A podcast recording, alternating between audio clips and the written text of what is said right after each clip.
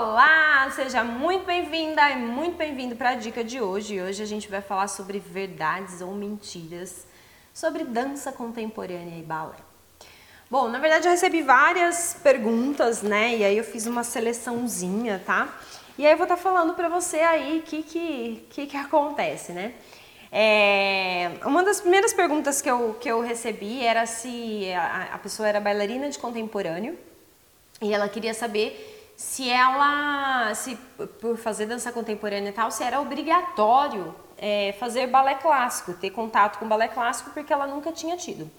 É, a verdade é que não existe essa questão de obrigatório, né? A partir do momento que a gente entende que dança contemporânea é uma modalidade de dança, balé é uma modalidade de dança, jazz é uma modalidade de dança, dança do ventre, uma modalidade de dança, são coisas teoricamente separadas que em algum momento pode ser que uma ajude a outra, certo? Mas para eu ser uma boa bailarina de dança contemporânea, eu preciso fazer balé clássico? Isso não existe, tá? É, a não ser que você realmente queira ser uma bailarina profissional de dança contemporânea e você quer entrar numa companhia. O que, que acontece? Nas companhias, a grande maioria de, de a grande maioria das companhias que trabalham com dança contemporânea usam as aulas de balé clássico para preparar o corpo para a dança contemporânea, tá? Então, na grande maioria das companhias, elas trabalham é, uma aula de balé clássico, não é uma aula é, de balé clássico focada em deixar o bailarino andeor e girando 50 mil piruetas, né? Não é uma aula focada em deixar ele pronto para dançar um balé de repertório clássico, por exemplo, mas é uma aula de balé clássico, sim, tá? Trabalha-se ali uma aula de balé clássico para preparar o corpo para a dança contemporânea. É, se você, seu foco for entrar numa companhia, então você precisa sim aprender balé, porque em um determinado momento, não pode ser que na audição você precise é, passar aí por uma aula de balé. É, mas não, meu objetivo é, eu já sou adulta tal, e meu objetivo é, é dançar contemporâneo, né? É, ter o meu momento de lazer no contemporâneo e tal, e dançar cada vez melhor o, o contemporâneo, mas eu não pretendo entrar, entrar em nenhuma companhia. Então, assim, obrigatório não é. O balé clássico vai te ajudar? Pode te ajudar muito. Sim, o balé clássico ele pode ajudar em todas as modalidades de dança, tá? Porque é, a maneira como o balé clássico foi construído, né, de trabalhar ali primeiro os pés, depois trabalha né, região ali de quadril, encaixe das escápulas e tal, ele acaba dando uma consciência corporal muito grande para quem pratica balé clássico. E quem tem bastante consciência corporal tem um pouco mais de facilidade para pegar a movimentação que está sendo proposta. Isso não significa que quem dança balé clássico dance qualquer coisa, né? Não, precisa aprender esse qualquer coisa, né? Coloca lá eu, Mari, para dançar hip hop. Você vai morrer de rir, tá? Porque não vou saber fazer. Sim, já tentei.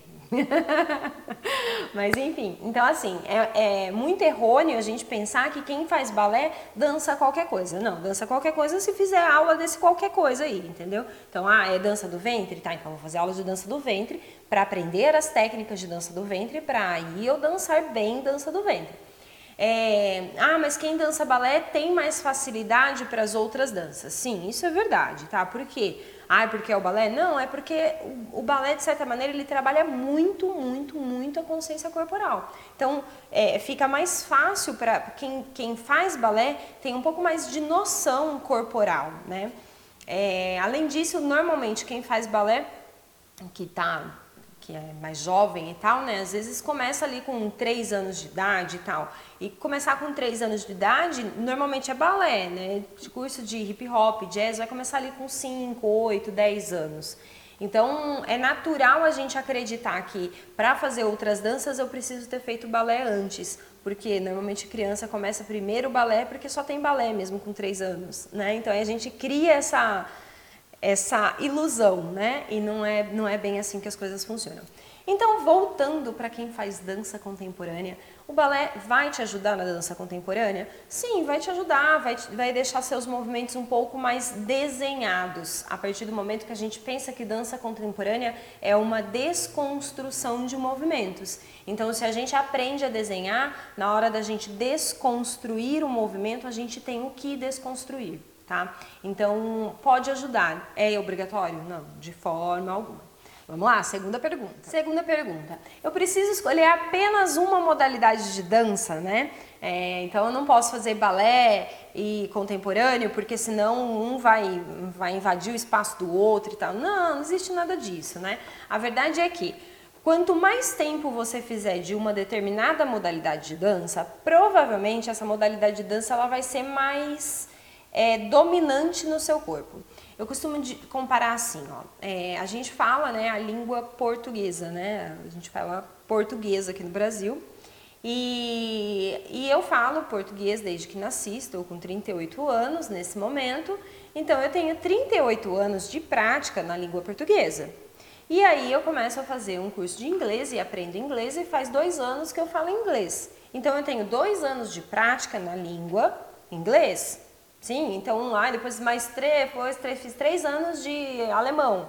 Então eu tenho 38 anos de português, dois anos de inglês e três anos de alemão. Vamos supor que eu dediquei a mesma qualidade né, de, de tempo ali para todas. Então, eu falei diariamente por dois anos inglês, diariamente por três anos alemão.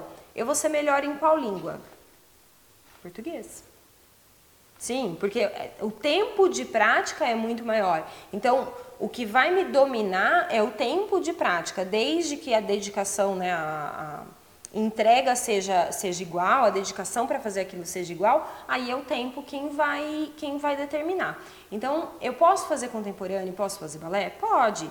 Ah, eu vou ficar melhor em qual? Em qual você dedicar mais tempo de aprendizado. Né? Então, a, às vezes tem bailarinas de, de balé clássico que vai para o contemporâneo e se tornam grandes bailarinas de contemporâneo. Não é porque ela fez balé a vida inteira que ela não vai conseguir dançar contemporâneo.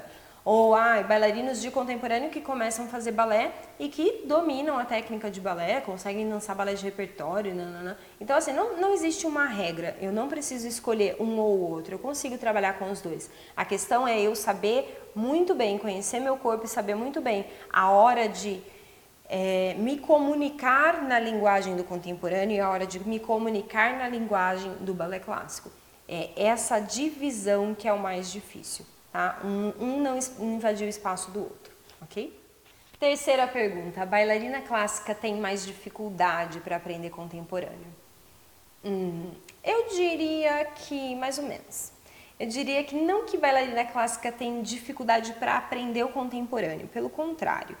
É, ela, por ter consciência corporal, ela tem mais facilidade em aprender, mas ela tem muito mais dificuldade para soltar o movimento, né?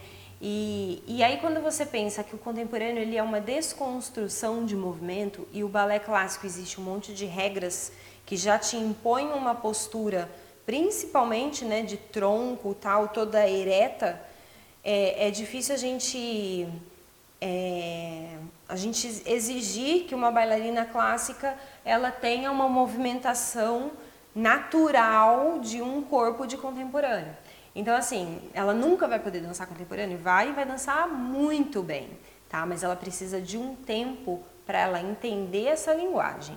Então, se você faz balé, está tentando ir para o contemporâneo, é, não se cobre, né? Assim, tipo, ah, eu nunca vou conseguir, porque eu sempre fiz balé era assim, agora tá vendo, balé não deixa eu aprender outras coisas e não sei o que, eu já ouvi bailarina falar isso.